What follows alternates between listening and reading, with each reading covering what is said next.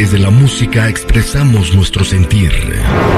Esta canción la escribí para ustedes, mis pequeños. Comparte con nosotros tus vivencias en una melodía. Bienvenidos a Mi vida es una canción. Al aire con el terrible. Estamos de regreso al aire con el terrible y vamos a platicar con Ismael que se comunicó con nosotros a nuestras redes sociales. Arroba el terrible radio. Ismael, buenos días, ¿cómo estás? Buenos días, terrible. Pues aquí andamos.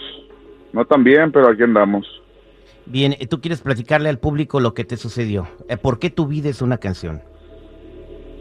Bueno, primeramente quiero agradecerles por, por haber agarrado mi caso porque sí estuve contactándolos varios, varios tiempo y yo quiero decirle a, tu audiencia lo que me pasó porque mi canción, como tú lo dices, mi vida es una canción titulada Pesadilla.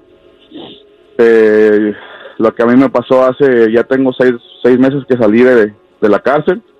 Estuve dos años en, la cárcel por un, un error que, voy a pagar por toda mi vida. Toda mi vida voy a estar con, ese error porque eh, te voy a resumir mi historia. Eh, yo estaba con unos, iba con unos amigos, mi esposa había salido fuera, me quedé con mi hijo.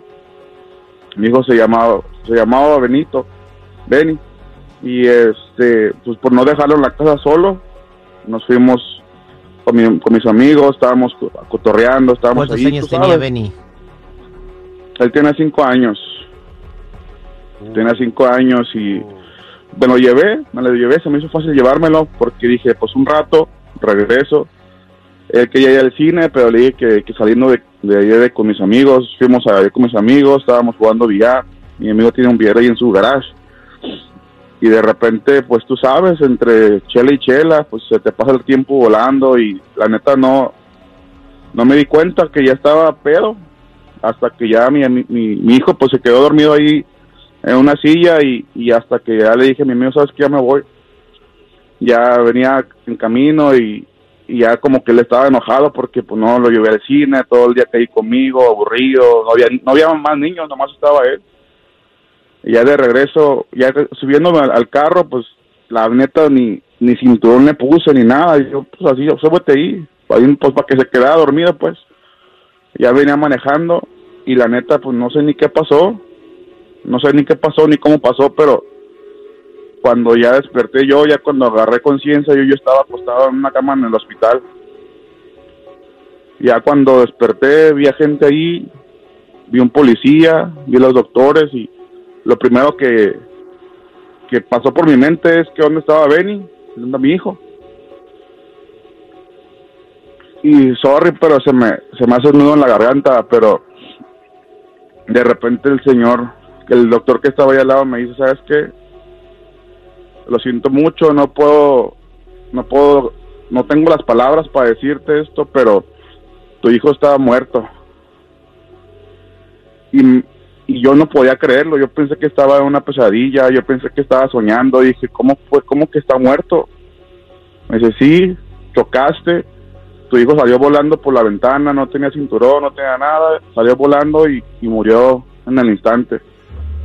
Entonces, yo me quedé en shock, yo no tuve, no tuve algo que reaccionar, no grité, no, me quedé en shock, no, no podía, no podía creerlo.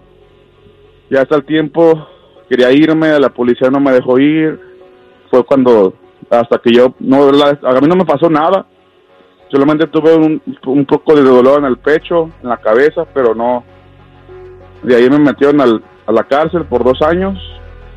Y la neta, así, yo, yo no sé ni por qué estoy vivo. Yo, la neta, yo, yo no quisiera ni vivir.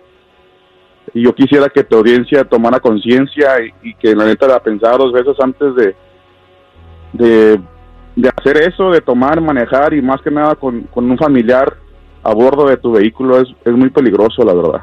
En el mensaje muy peligroso. Que, nos, enviaste, Ismael, dice que, dice que te dijeron que tu hijo salió expulsado del carro. Sí, salió, salió volando por la ventana. Es lo que me, lo que me dicen las autoridades. Salió volando por no traer cinturón y, y la neta, sí es bien cañón. perdón, perdón, pero la neta, yo, yo estoy destrozado. Yo, yo estaba destrozado. Yo tengo una compañía de, de jardinería. Iba con mis amigos, digo, iba, iba a pagarle. De hecho, iba a pagarle a, un- a uno de mis empleados. Y ahí empezamos a cotorrear y todo, pero la neta sí es bien difícil, bien difícil estar vivo cuando Perdiste- sabes que tu perdiste a hijo... tu familia, perdiste a tu esposa, obviamente te dejó, estás solo. Sí, mi esposa, mi esposa ya no, me- pues no, no, no, tú crees, no me perdonó, o sea, era nuestro único hijo y yo ahorita la neta no sé ni por qué estoy vivo, te lo digo así, honestamente. Si tuvieras a tu hijo Benny enfrente de ti, ¿qué le dirías? No, le diría que me perdonara, le diría que lo amo, que me perdonara, que, que fui un tonto por haber hecho lo que hice, que hubiera preferido mil veces llevarlo al cine, el tanto que le gustaba el cine, le gustaba que sal- saliera conmigo, éramos muy apegados, terrible, muy apegados. Lo que yo le lo que yo le digo todos los todos los días se lo digo, que me perdone, que me perdone, que me perdone y que lo amo. Ojalá que encuentres la paz que necesitas y que la gente aprenda un poco de la tragedia que te sucedió. Tu vida es una canción, se llama Descansa, mi amor. Que Dios te bendiga, Ismael, y a tu niño desde el cielo, ojalá que te perdone, que siempre te cuide y que puedas vivir en paz. Gracias, gracias terrible. Gracias.